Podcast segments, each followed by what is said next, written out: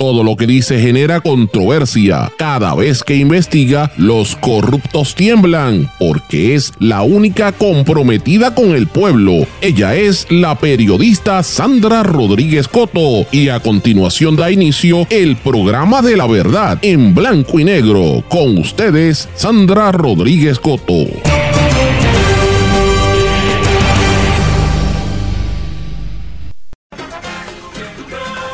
Todo un éxito, las fiestas de la calle San Sebastián en su inicio hoy. Bienvenidos a su programa en blanco y negro con Sandra para hoy, viernes 19 de enero de 2024. Les saluda Sandra Rodríguez Coto y como dije, todo un éxito, la fiesta de la calle San Sebastián en su primer día. Esto fue anoche y hoy parece que esto va a ser apoteósico. La Junta de Supervisión Fiscal estrena nuevo integrante con el nombramiento de Juan Sabater. Tribunal Supremo decide atenderse a ellos mismos su controversia bien rápido sobre el aumento al salario de los jueces. Inminente importación de leche por las acciones de la ORIL. En etapa crucial, las conversaciones para evitar un paro en el centro médico. Se aproximan las vistas de sentencia para Santa María y el Cano Delgado. Continúan la disputa por el convenio colectivo en Lautier. El derecho a bañarse en la piscina Snoop. Vamos a hablar de esto y otros temas en la edición de hoy de En Blanco y Negro con Sandra. Este es un programa independiente sindicalizado que se transmite simultáneamente a través de todo Puerto Rico por una serie de emisoras que son las más fuertes en sus respectivas regiones, también por sus plataformas digitales y aplicaciones para dispositivos móviles y también en sus redes sociales. Y estas emisoras son la cadena WIAC, compuesta por WYAC 930 AM Cabo Rojo Mayagüez, WISA WISA 1390 desde Isabela, WIAC 740 en la zona metropolitana. También nos sintonizan por WLRP 1460 AM Radio Raíces, La Voz del Pepino en San Sebastián, por el X61, que es el 610 AM, el 94.3 FM, Patillas y todo el sureste, y desde Ponce por WPAB 550 AM Eco 93.1 FM. También nos sintonizan por la emisora digital mundolatinopr.com y en todas las plataformas de podcast, una vez este sale al aire, está este programa disponible, pero vamos de lleno con los temas para el día de hoy. En blanco y negro con Sandra Rodríguez Coto.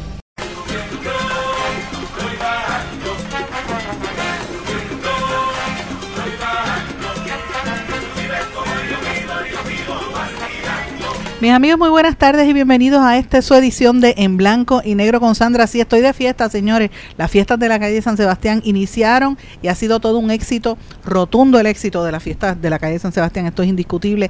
La gente está deseosa de salir a las calles y de festejar y de cogerse un break porque estamos en un año electoral. La situación se prevé que va a estar bien tensa y la gente está cansada. Los últimos meses hemos estado bajo muchas tensiones, así que está todo el mundo presto para la fiesta, loco por ir a, pasarla bien. Y me imagino que después de esto, pues si no se pone mascarilla, usted sabe lo que viene. Viene, como dicen por ahí, un alza otra vez, por Dios quiera que no sea cierto, pero por ahí hay mucho contagio de COVID y de otras enfermedades, así que usted sabe que eso a eso se expone. Pero la gente está deseosa por festejar y este año ha sido un éxito, las fiestas de la calle de San Sebastián.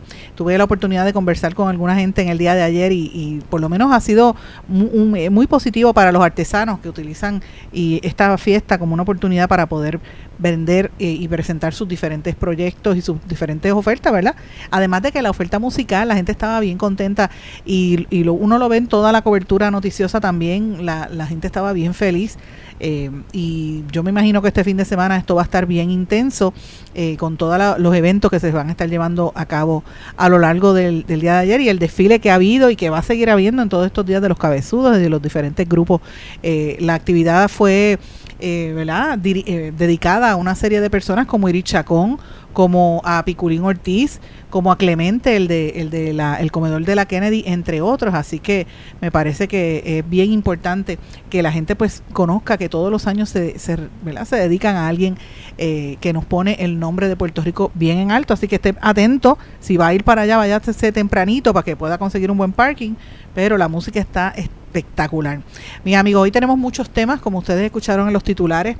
Quiero aprovechar así entrando el programa rapidito, darle las gracias a las personas que están apoyando nuestro trabajo como periodismo y periodista independiente. El periodismo independiente no está fácil y hay gente que nos apoya a través de una suscripción, ya sea a nuestra plataforma de Substack o incluso hasta, hasta los del podcast, porque muchas veces la gente no puede escuchar el programa mientras está al aire o está trabajando o, quizás lo escucha más tarde, ¿verdad? Cuando repiten, pero hay otros que prefieren eh, suscribirse y se están suscribiendo a nuestra plataforma de Anchor por Spotify. Quiero ahí darle las gracias a Priscila Ortiz, a Carmen Vázquez, al doctor Eduardo Ibarra, a, Richard Machado. Estas cuatro personas se han eh, suscrito en las últimas horas, así que gracias por ser parte de este equipo que estamos tratando de llevar información distinta y alternativa a lo que a lo que se plantean los medios de comunicación en nuestro país. Pero bueno, vamos rápido a los temas para el día de hoy, que son muchos y son importantes que los discutamos. Señores, eh, vamos al meollo el que de verdad controla nuestro país, los que mandan aquí, por encima de lo que uno pueda decir,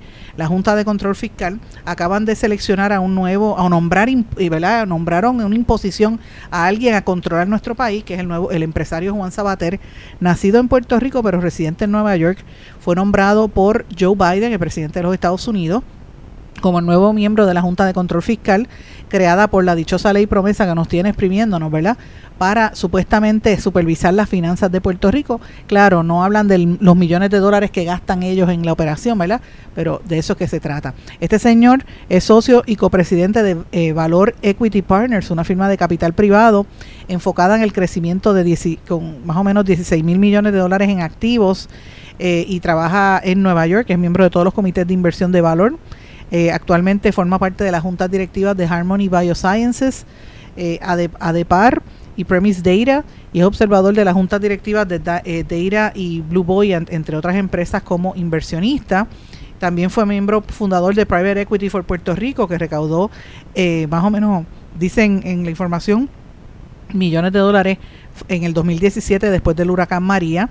Este señor Sabater tiene un bachillerato en historia de Princeton, estudió historia en la Universidad de Oxford y tiene un doctorado en Derecho de la Facultad de Derecho de Stanford y anteriormente fue miembro de la Reserva de los Estados Unidos. Nació en Nueva York y vivió aquí su infancia, pero vive con su esposa y sus hijas en eh, Estados Unidos, en Nueva York. Nació en Puerto Rico, debo decir. Eh, y obviamente la comisionada residente dice que lo conoce, que es una persona que va a estar este, haciendo un buen trabajo, él va a estar sustituyendo en la vacante que había dejado Antonio Medina. Medina.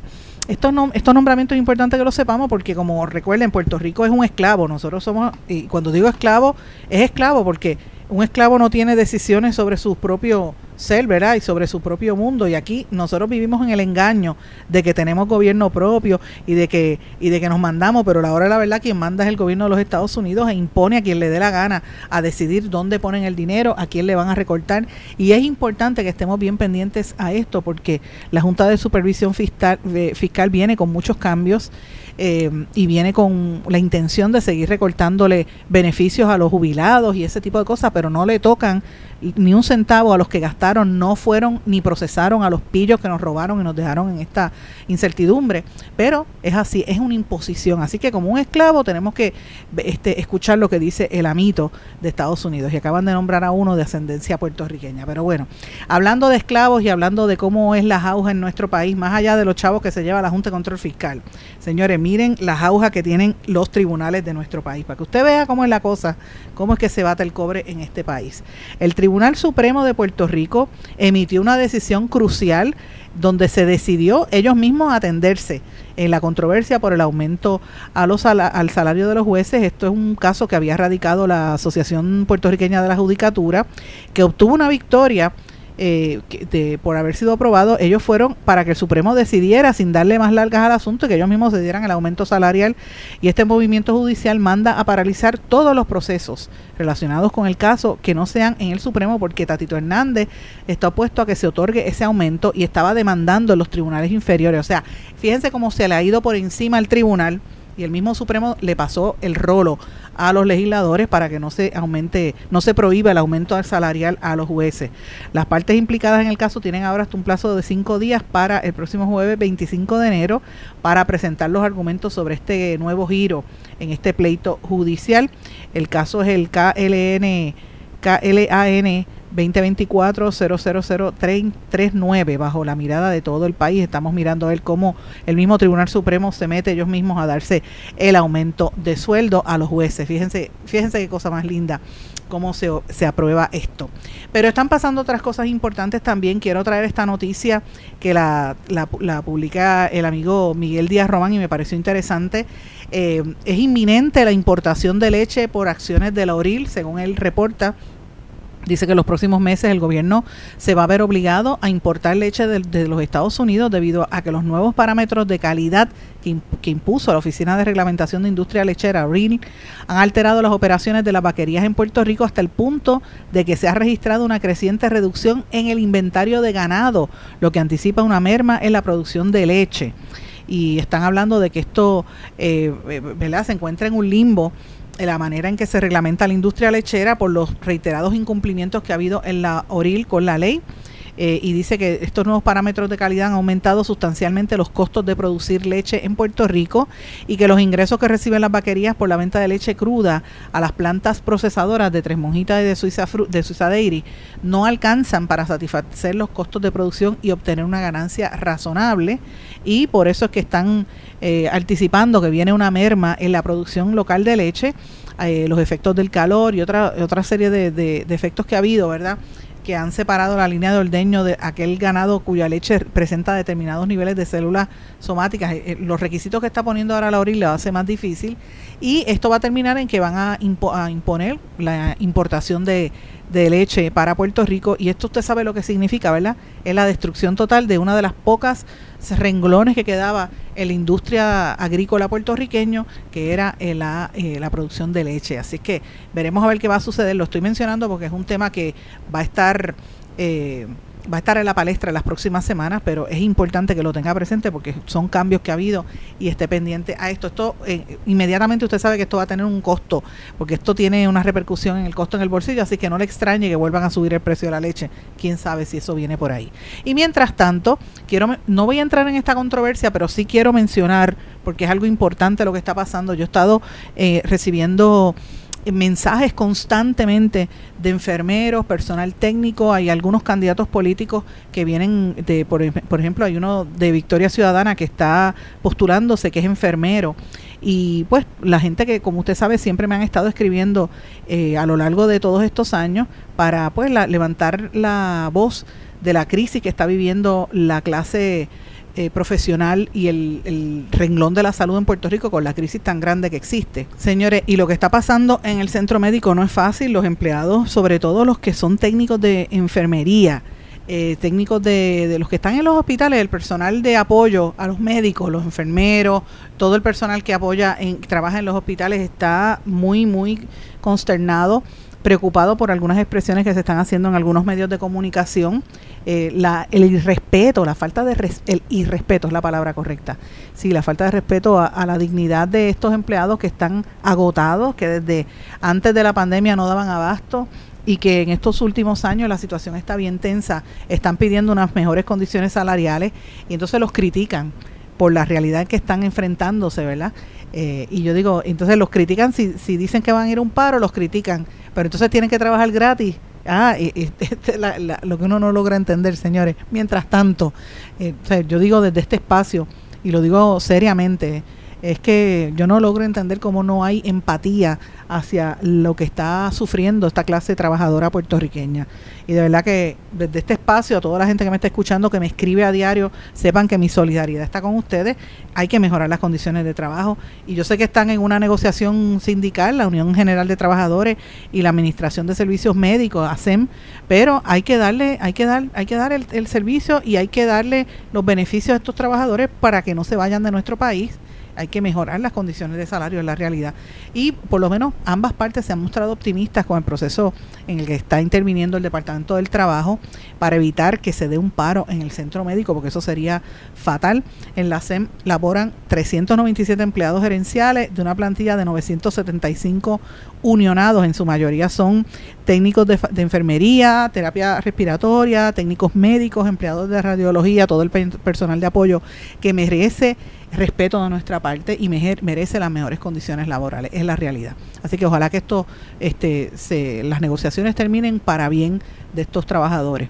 Y lo sé porque el gobierno tiene, si tienen chavos para votarlos en campañas de publicidad, hello, tienen dinero para mejorar los salarios de estos empleados, es la realidad. Así que cuando, cuando usted escucha a una persona que critica cuando un empleado como tan importante como son los empleados de los hospitales, cuando levantan la voz y alguien se atreve a criticarlo, mire, vaya y critique al gobierno que está votando, votó aquí millones de dólares en esa campaña de, de haciendo que las cosas pasen para por ahí hacerse el kickback, porque esa es la única manera que hay, se pagan ellos mismos la publicidad y por ahí es que se utilizan sus fondos.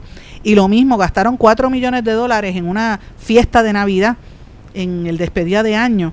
Mire, cuando aquí hay tanta necesidad de salarios y de mejores condiciones de laboral, laborales para estos empleados, así que el dinero lo hay, lo que pasa es que no se administra adecuadamente, mis amigos. Pero vamos a cambiar el tema porque hay otras situaciones que también quiero cubrir rápido hoy. Hoy se anuncia que vienen las vistas de sentencia para Santa María, Oscar Santa María, y para el exalcalde de Cataño, Félix Elcano Delgado. Se anunció que va a ser el 13 de marzo en la sala del juez federal Raúl Arias. Y Fíjense que esto coincide con que ayer hubo una intervención policial que allanaron unas casas en Torrimar, en la urbanización Torrimar en Guainabo, vinculadas a corrupción de gobierno. Hay gente que trabaja y que vive allí de eh, vinculados al Partido Nuevo Progresista y al Partido Popular Democrático. Así que eso todavía no se sabe, pero yo dije allí, ayer aquí en este programa, y lo reitero hoy, y lo dije antes de ayer también, que vienen arrestos federales, eso se sabe, vienen, la, la información que nosotros estamos manejando es alrededor entre 10 a 13 arrestos que están ahí en camino de casos que están pendientes, así que veremos a ver qué, qué pasa. Y obviamente eh, estas vistas van a estar interesantes porque recuerde que en el caso del de el exalcalde de Cataño, él estuvo cooperando con las autoridades hace bastante tiempo. Y en ese, en, recuerden que, que en agosto también se ven eh, otros casos, ¿verdad? Recuerden el caso de Ángel Pérez, que es el exalcalde de Guainabo, que también ahí había, eh, ¿verdad? Este, se relacionaba más o menos al mismo esquema y otros, ¿verdad? Los esquemas donde se alega que este empresario pues hacía kickbacks, le daba dinero a los alcaldes, así como el de Guainabo, también estaba eh, otros casos como, como, los que estuvieron convictos los empresarios Raymond Rodríguez y Mario Villegas, eh, con el exalcalde de Aguapuena, Luis Arroyo Chiqué. Ustedes recuerdan también todo relacionado con el recogido de la basura. Si no es la basura, es el tema de, de la, ¿cómo se llama? De, de la de la brea, de ponerle brea a las carreteras, de, de embrear las carreteras, entre otros. Así que pendiente porque esto viene por ahí en camino. Y hablando de situaciones, hoy Luma está anunciando que iban a estar realizando trabajo en diferentes partes de Puerto Rico y van a estar sin el servicio eléctrico municipios como Moca, Caguas, Salinas, Guayama, Arecibo, San Juan y Loíza, según Luma, porque son, este, están realizando unos trabajos de mejoras. Así que si usted vive en esa zona, si no se le ha ido a la luz, sepa que posiblemente se le va a ir eh, entre hoy, quizás el fin de semana, por estas acciones que está tomando Luma, que lo anuncian así un poquito bajito, la gente se entera. Mis amigos, también hay una eh, continuación de la disputa laboral, esta vez por el convenio colectivo de la UTIER. La Junta de Control Fiscal, eh, la jueza Taylor Swain, que está viendo estos casos, ¿verdad? Contra, eh, ordenó a la Junta de Control Fiscal a que presentara su postura con relación al reclamo de la UTIER, de la Unión de Trabajadores de la Industria Eléctrica y Riego, para que en una vista de evidencia en el Tribunal de Quiebra se dilucide el pedido para que se deje sin efecto el convenio colectivo que firmó el gremio con la Autoridad de Energía Eléctrica. Ustedes saben que hay una intención de esto. La, obviamente el sindicato se opone, pero la Junta de Control Fiscal quiere que no, no se le pague los acuerdos y quieren quitarle dinero a las pensiones a los viejos, a los ex empleados de gobierno, a los jubilados y obviamente a los de la UTIER. Vuelvo y digo, hay que, hay que hacer recortes, pero no se recortan a ellos mismos y tampoco van contra los que nos llevaron a la quiebra. ¿Por qué no han procesado criminalmente a los que hicieron estos problemas? Todavía, pues en eso no se meten. Ellos sí es a cortarle al trabajador y a cortarle el dinero a quien de verdad lo necesita, señores. Y esto es una cosa sumamente eh, cuesta arriba para uno. Uno tiene que mirarlo y uno dice contra, pero ¿cómo es posible que nosotros como, como pueblo permitamos que estas situaciones sucedan? Pues mira, eso es lo que está haciendo la Junta de Control Fiscal eh, y para eso fue que se nombró, ¿verdad? Porque para eso es que el nombre que, que, que llega y uno dice, bueno, es la realidad que nos ha tocado vivir, eh, pero es importante siempre ponerlo en, perspectiva para que la gente lo sepa. Quiero mencionarle también este, de la información que trasciende, que se me pasó decirle esto hace un ratito cuando hablé del caso de, de Santa María. Eh, hay unas empleadas de, que dicen que Oscar Santa María, el, el, el contratista corrupto que va a ser sentenciado en estos días, puso a correr una instalación médica y pública en Cataño eh, y le sacaba 30 mil eh, dólares mensuales a través del CDT de Cataño sin hacer absolutamente nada. El juez Raúl Arias sentenció aprobatoria a dos mujeres a quienes el contratista convicto Oscar Javier Santamaría Torres colocó al frente de la empresa VIP Healthcare Solutions para que administraran el Centro de Diagnóstico y Tratamiento eh, Job y el Grupo Médico Primario de Cataño por el beneficio de su relación corrupta con el también convicto exalcalde Félix Elcano Delgado, por ahí era que sacaban los chavos, y miren esto, decía Santa María, viabilizó los contratos del municipio con VIP Healthcare por 9 millones de dólares entre el 2017 y el 2022, a razón de 189 mil mensuales de los cuales el contratista convicto se quedaba con 30 mil por hacer nada, mientras que las mujeres daban el frente con salarios reducidos y el CDT se les caía encima por su deterioro. El VIP Healthcare es uno de los menos eh, de los aspectos menos conocidos en la corrupción que protagoniza Oscar Santamaría y es la única corporación que resultó acusada como parte de la cooperación que éste prestó con las autoridades federales y a las dos implicadas, la presidenta Ibeliz Rivera Padilla y la tesorera Carla Carrillo Torres, se le presentaron otros cargos que no son de corrupción pública ni que las colocan delinquiendo junto a eh, funcionarios. En febrero pasado, la Oficina del Fiscal de, eh, de, los Estados Unidos para el Distrito de Puerto Rico anunció cargos contra Rivera Padilla, Camilo Torres y Carrillo Torres y la corporación por fraude a los procesos de quiebra y lavado de dinero y hacer representaciones falsas sobre sus ingresos en VIP Healthcare y sus bienes como apartamentos que tenían de lujo en Cabo Rojo y en Humacao, una finca en Luquillo, una participación propietaria en la farmacia Libertad y un negocio de Airbnb. Además, a Carrillo Torres y la corporación se le presentaron cargos de declaración falsa con relación a un préstamo PPP de 249 mil dólares como resultado, 249 mil 755 como resultado de lo que ocultara la participación de Rivera Padilla en la empresa para que su quiebra no afectara la elegibilidad para un préstamo.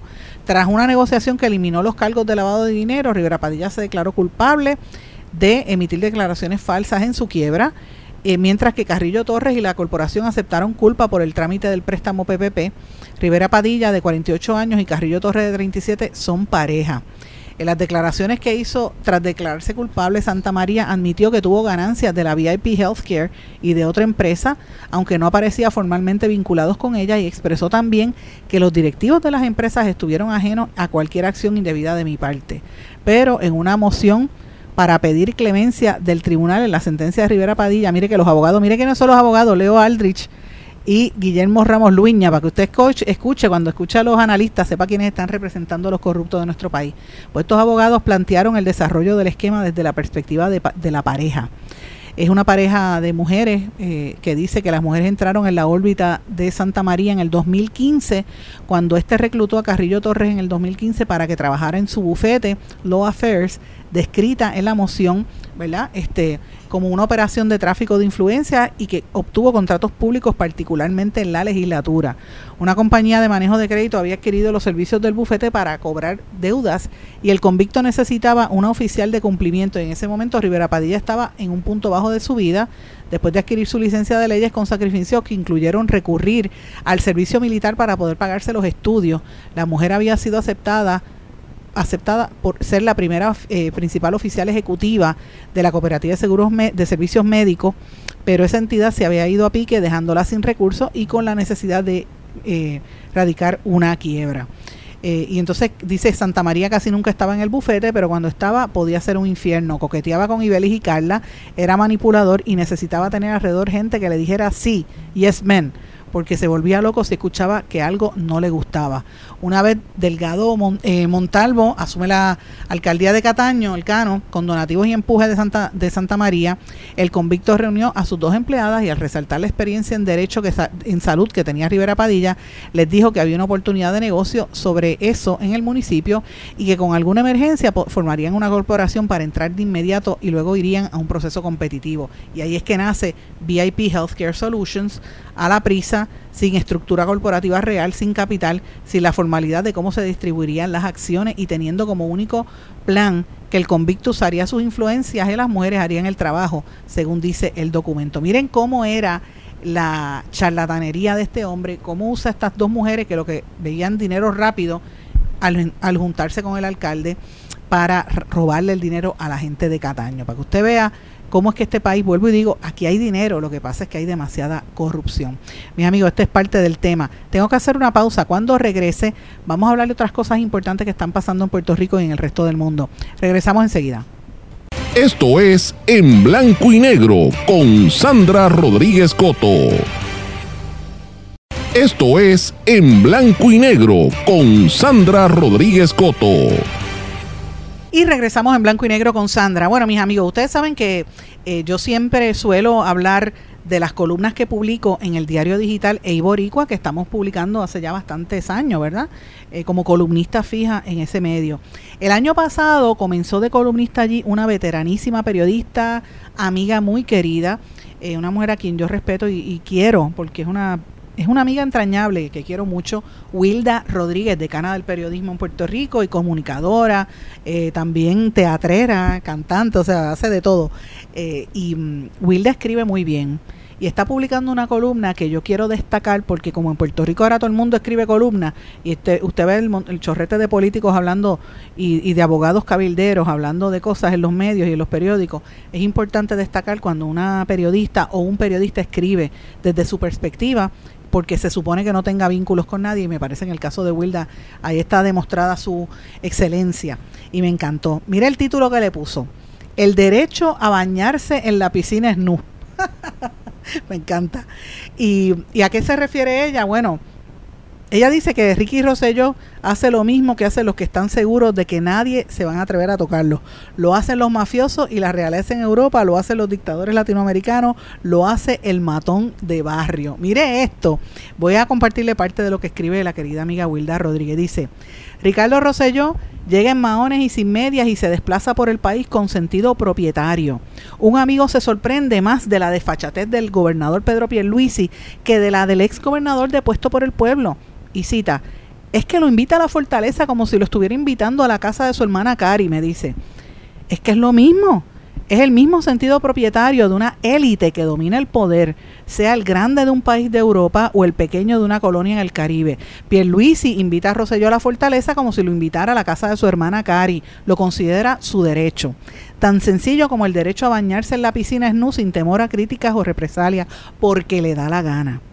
Roselló hace lo mismo que hacen los que están seguros de que nadie se va a atrever a tocarlos. Lo hacen los mafiosos y la realeza en Europa. Lo hacen los dictadores latinoamericanos. Lo hace el matón del barrio.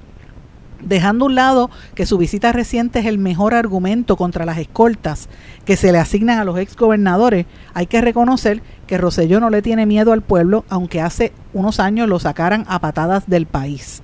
Un minúsculo, eh, un músico inglés ha dicho, un músico inglés ha dicho acertadamente que los políticos no tienen miedo porque no son ni han sido las víctimas, están protegidos hasta por el miedo. Difícil que los puertorriqueños aceptemos que padecemos de esa fobia social a la autoridad. Es más cómodo pensar que somos civilizados, buenazos o hasta pensuaco, usted sabe lo que yo quiero decir. Como bien nos considera el propio Rosselló, porque ustedes recuerdan que en el chat él decía que éramos, cogían de pen, ya usted sabe, hasta los de ellos mismos.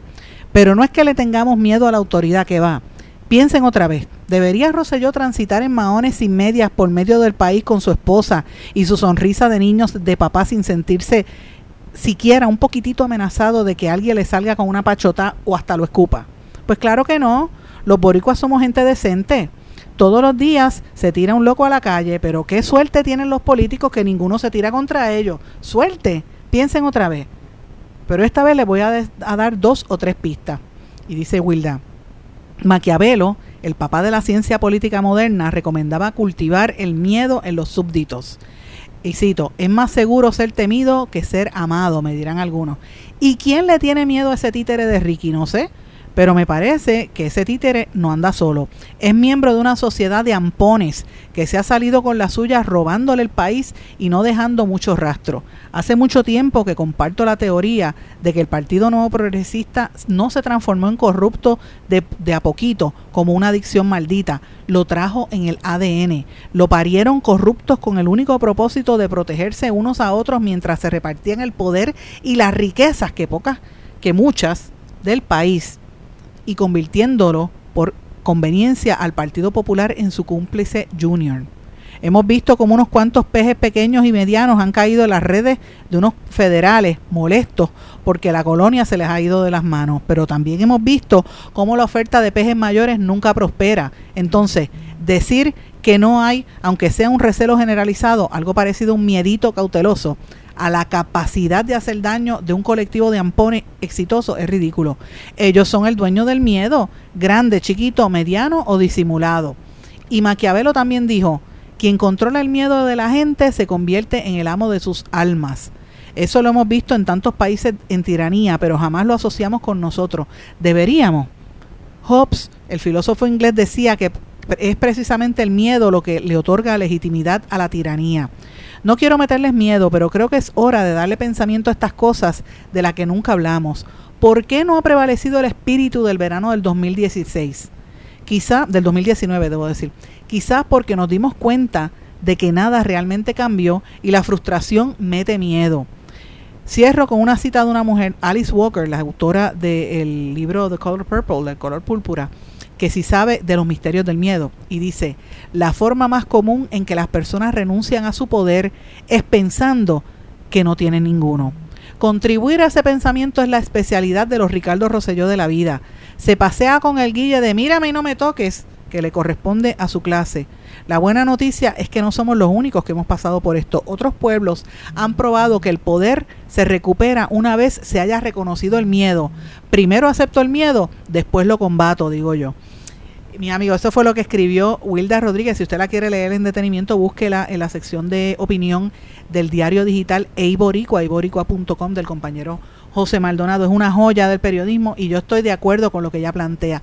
Porque uno dice, bueno, ¿cómo es posible que Ricardo Rosselló eh, que fue votado de este país por corrupto, por mentir, por burlarse de la gente, por burlarse de ellos mismos, primero haya salido electo y segundo se haya mantenido, ¿verdad? Como, como se plantea en el poder y, venga por ahí se, y se vanaglorie. Pero miren, es que señores, aquí se ha dado un proceso de, de, de acelerado, ¿verdad? De, de lavado de cara porque el dinero lo controla todo, con, el, con los millones del presupuesto de anuncios del gobierno, y me refiero a los anuncios de salud, los anuncios, ¿verdad? Las escuelas cayéndose en canto y los maestros limpiando los salones, pero hay chavos para poner pautas de anuncios, este, los policías en unos cuarteles que ellos mismos tienen que pintar porque se les caen en canto, pero hay chavos para, para hacer anuncios y decir que las cosas pasen. Y como dije, cuatro millones de dólares en la fiesta de Navidad, mientras aquí hay enfermeros pasándola terrible tratando de negociar un convenio colectivo y para colmo en algunos colegas en, la radio les caen arriba.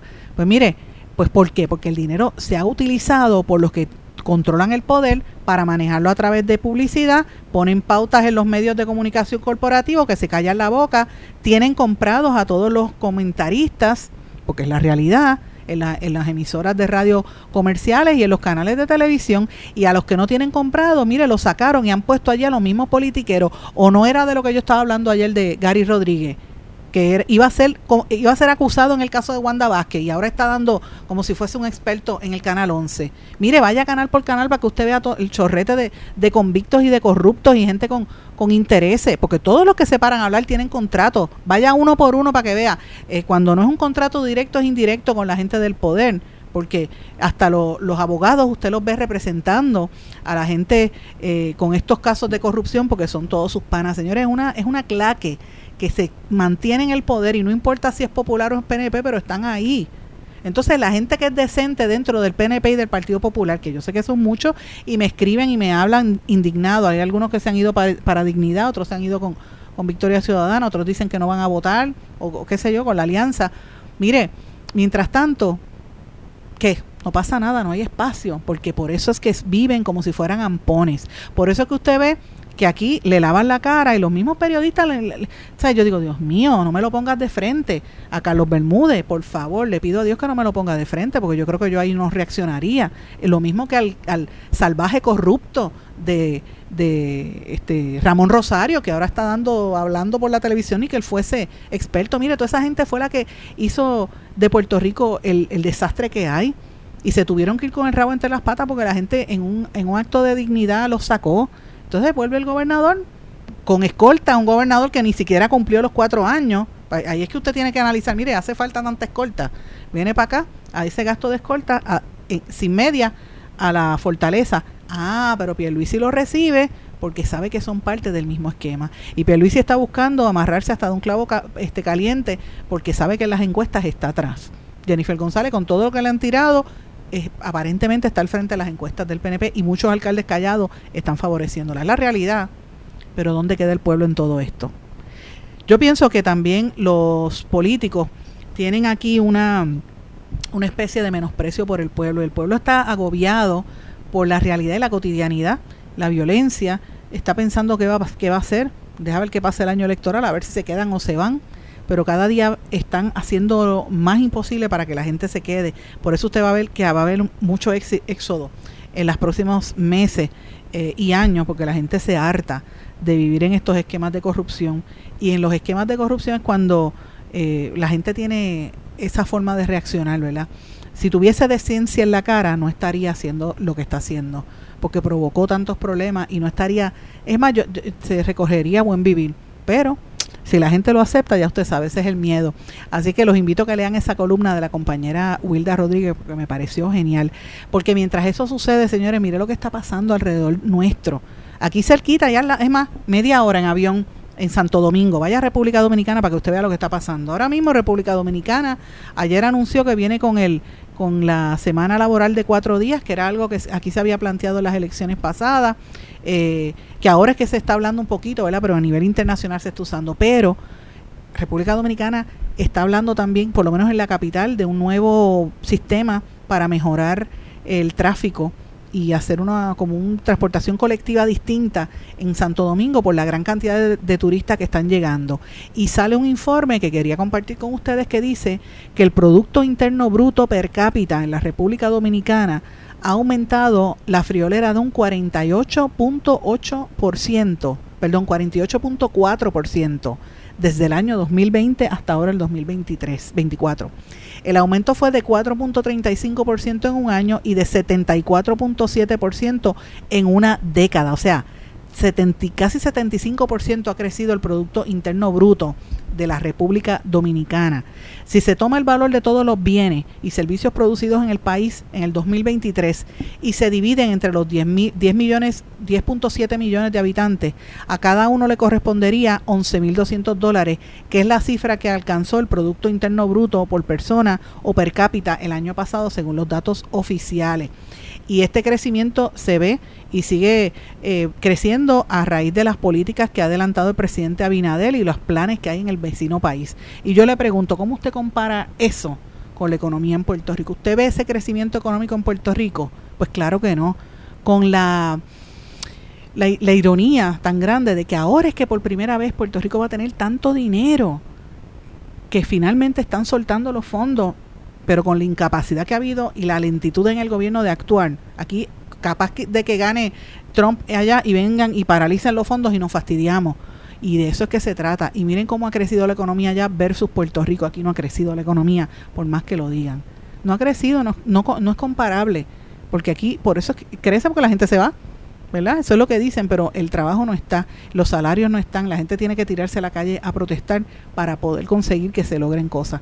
Y mire lo que está pasando en nuestro entorno, nos están pasando por el lado y aquí siguen robando y pendiente a las agujas. Ese es el problema y por eso es que hay que perderle el miedo a los políticos, señores. Hay que decir las cosas realmente de, la, de frente y, y con transparencia, lo que de verdad está ocurriendo. Voy a una pausa, regresamos enseguida. Esto es En Blanco y Negro con Sandra Rodríguez Coto.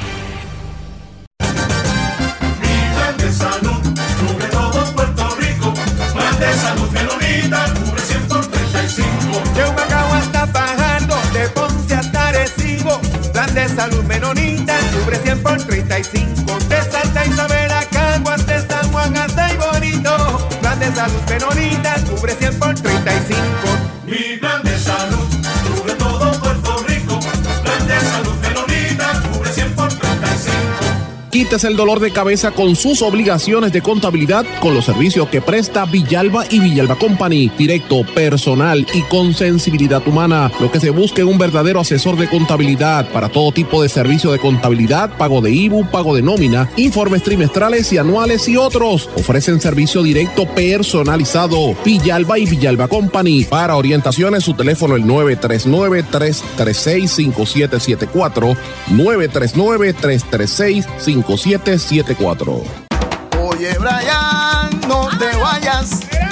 Llévame contigo para la playa. Llévame con Boycar y márcalo así. Llévame con Boycar pa' donde vayas. Oye, chico, ¿qué te pasa? Llévame contigo para la playa.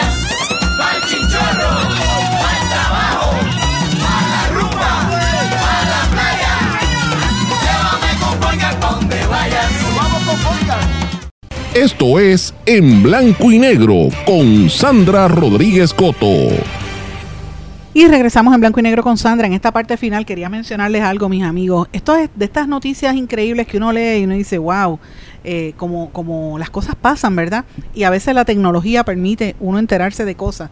Señores, han pasado 22 años después de los incidentes del 11 de septiembre del 2001 en Nueva York y en Washington. Ustedes recordarán aquellos ataques terroristas que paralizaron el planeta entero y desde ahí para acá cambiaron todo el sistema, ahora la seguridad en los aeropuertos y, y todas estas cosas, ¿verdad? En Estados Unidos se perdió un poco la inocencia que había en torno a, a, a, compararse con otros países del mundo, porque el ataque terrorista fue terrible.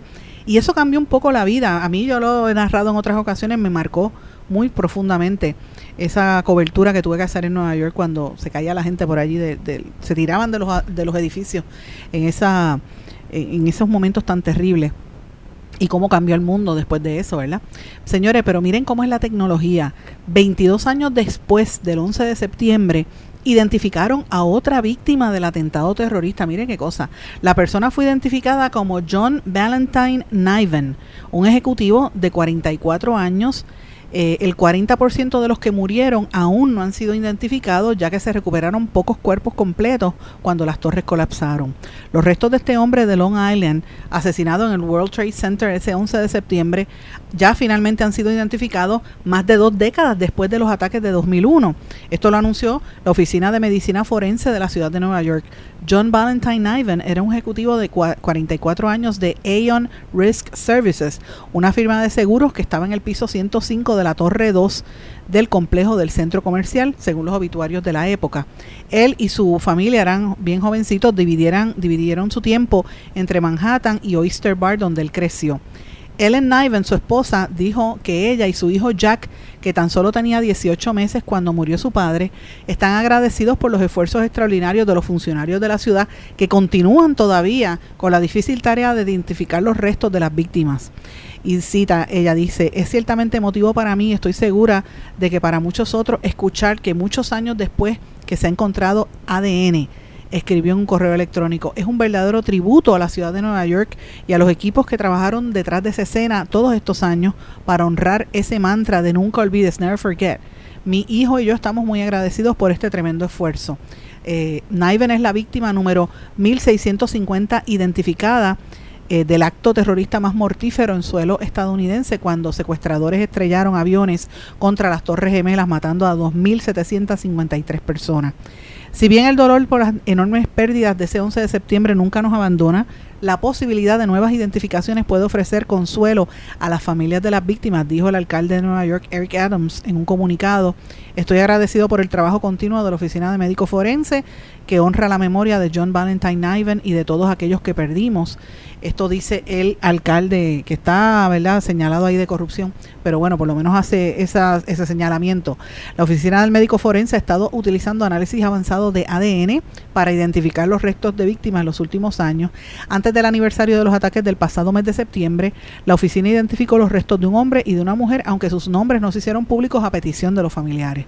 Siempre recordaremos a nuestros héroes que pertenecieron el 11 de, que perecieron el 11 de septiembre y apreciamos los continuos esfuerzos de los expertos forenses en ayudar a identificar las víctimas, dijo, dijo el supervisor de Oyster Bar, Joseph Saladino en una eh, declaración por su parte y que descanse en paz. Señores, el 40% de las víctimas de ese ataque al World Trade Center todavía no ha sido identificada, ya que se recuperaron pocos cuerpos, pero como en la medida en que el ADN está adelantando y ha evolucionado, también lo han hecho los esfuerzos por conectar más de 21.900 restos con víctimas individuales. En algunos casos los científicos han vuelto a las mismas piezas 10 o más veces con la esperanza de que la nueva tecnología proporcione respuestas. Eh, y esto pues obviamente recuerden que eh, ese evento del 11 de septiembre no solamente ocurrió en Nueva York, también pasó en el Pentágono y en Pensilvania, donde dicen que, que el mismo gobierno derribó el avión que iba directo hacia una ciudad. Recuerden eso. Interesante cómo es la tecnología, ¿verdad? Pero las cosas como se logran tantos años después. Muy fuerte, muy fuerte problema. Y qué, qué ironía de la vida cuando uno mira esto, cómo está el mundo y la las tensiones que se están viviendo ahora en el Medio Oriente es como una repetición de esa época. Dios quiera que esto no, no se repita. Señores, y cambiando el tema, viniendo para acá, para América Latina, Bukele. Voy a hablar de Bukele y El Salvador porque yo sé que le encanta que hable de esto. Señores, hay una encuesta que acaban de publicar en El Salvador que dice que si las elecciones fueran hoy, Bukele ganaría la reelección con el 81.9% de los votos, según una encuesta. eh, goza de un amplio respaldo por su guerra contra las pandillas que, lo, que llevó a la tranquilidad a la población, pero a costa de derechos civiles limitados por el régimen de excepción. Presidente Bukele ganaría en la reelección con un 81.9% de los votos. La, elección va a ser el 4 de febrero. Esto lo dijo una encuesta de la empresa privada Universidad Centroamericana, la, la universidad privada que es jesuita. En, en, el escrutinio que ellos hicieron con una papeleta de votación, Bukele del partido Nuevas Ideas obtuvo el 81.9% de intención del voto, según el sondeo que tiene un margen de error de 2.7% y que se realizó del 3 al 14 de enero con una muestra representativa de 1.500 perso 1.200 personas. En un distante segundo lugar figura el candidato de la izquierda del Frente Farabundo Martí para la Liberación eh, Nacional, el exdiputado Manuel Flores, con un 4.2%, imagínense, 4.2 versus 82 casi por ciento el derechista Alianza República Nacionalista, Arena, que tiene como candidato al empresario Joel Sánchez, tiene un 3.4% de los votos. O sea, entre los dos de minoría no llegan ni a 10% comparado. Ah, y hay un otro, otro aspirante más, Luis Parada, del, del partido Nuestro Tiempo, que es de centro, tiene un 2.5%. Eh, así que imagínense, entre los tres minoritarios no llegan ni a más del, del 11% y compárelo con Bukele que tiene casi 82%. Es increíble. Así que lo planteo porque eh, la mayor parte de la gente diría que votaría por él y es interesante porque por muchos años el FMLN y Arena dominaban la política en El Salvador después de la guerra civil que duró del 80 al 92, hasta que en el 2019 llegó Bukele y rompió ese bipartidismo y cambió todo. En, en El Salvador hay 6.2 millones de electores y el, los comicios van a, en estas elecciones también van a reelegir el Congreso, así que me parece está va a ser interesante. El Congreso está actualmente dominado por el oficialismo y sus aliados y tendrá 60 diputados en vez de los 84 de ahora después de una reforma electoral. Así que me parece interesante porque el, el, el mensaje de Bukele de la guerra contra las pandillas pues ha calado al punto de que ahora está todo el mundo imitándolo. En, Ecuador, por ejemplo, están tratando de hacer lo mismo para tratar de evitar lo que sucede con la violencia tan terrible que ha estado ocurriendo allí. Ustedes recordarán lo que pasó en días recientes que nosotros lo reseñamos en este programa. Bueno, mis amigos, quiero también plantearles, mis amigos, y quería mencionarles algo adicional, TikTok la red social apuesta por la alfabetización mediática para combatir los contenidos creados con inteligencia artificial que sean engañosos en las elecciones. La red social compartió las medidas que va a poner en marcha con motivo de las elecciones que se celebran en más de 50 países a lo largo de este 2024. TikTok ha actualizado las medidas que adoptará con motivo de las convocatorias electorales que buscan promover la alfabetización mediática de los usuarios junto a la moderación interna de contenidos para hacer frente a la desinformación y a los contenidos creados con inteligencia artificial con fines engañosos.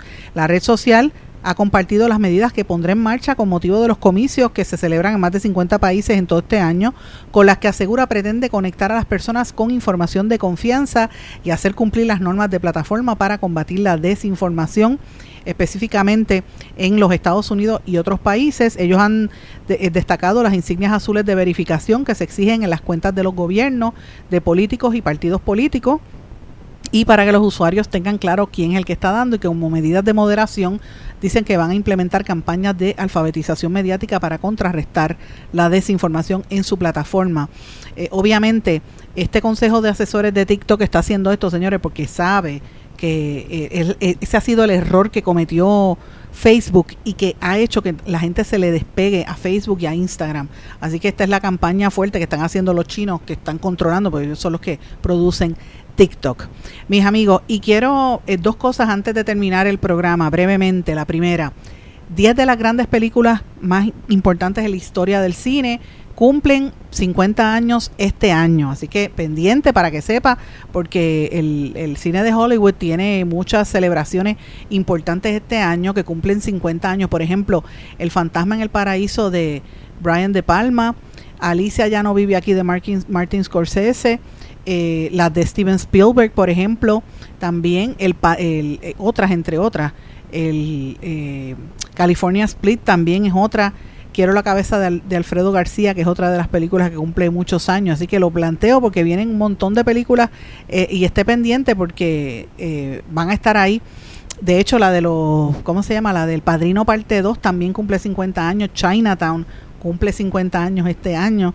Eh, la conversación de Francis Ford Coppola, eh, La mujer bajo la influencia, una mujer bajo la influencia de John Cassavetes también cumple 50 años. Así que lo planteo porque usted va a estar viendo mucho de esto en, la, en los medios de comunicación eh, y, y es de las que cumplen 50 años. El John Frankenstein también de Mel Brooks también cumple 50 años este año, Dios mío, cómo pasa el tiempo. Bueno, y antes de terminar, si usted va para la San Sebastián, la fiesta de la calle San Sebastián, lleve chavito, si está pelado no vaya, porque la cosa está mala, señores.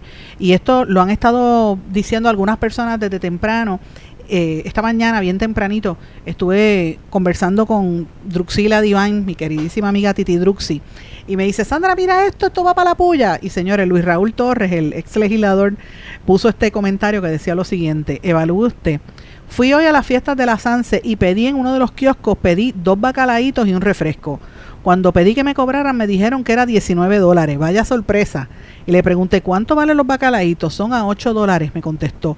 Eso me pasó por no leer el rótulo y por no preguntar primero el precio. Aprendí la lección.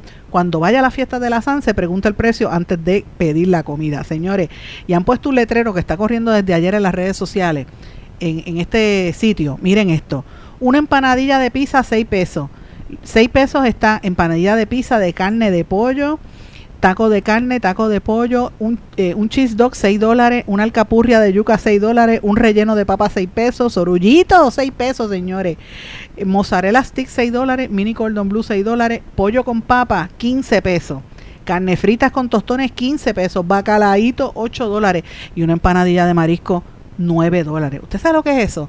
Así que lleve chavo, porque si lo contrario, si está pelado, olvídese, porque no va a poder ni comerse una empanadilla, porque están de verdad, de verdad que esto es un robo a mano armada. Ese es para que usted ve, después se quejan de que la gente dice, ay, no nos patrocinan. Bueno, pero eh, recuerde que la gente está pelada, el que tiene chavos el gobierno, que lo está, lo está votando. Cóbrele eso a los políticos, no se lo cobre el pueblo de Puerto Rico, es la realidad.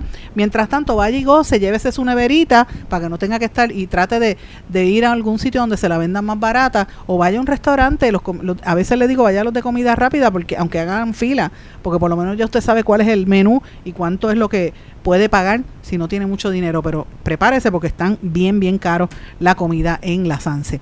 Mis amigos, con esto me despido, no sin antes desearle a todos que pasen buen fin de semana. Si me ven por allí, me saludan, ¿ok? Así que nos veremos este fin de semana por allí en las fiestas de la calle San Sebastián. Buen fin de semana a todos. ¿Se quedó con ganas de más? Busque a Sandra Rodríguez Coto en las redes sociales y en sus plataformas de podcast, porque a la hora de decir la verdad, solo hay una persona en la que se puede confiar, Sandra Rodríguez Coto, en blanco y negro.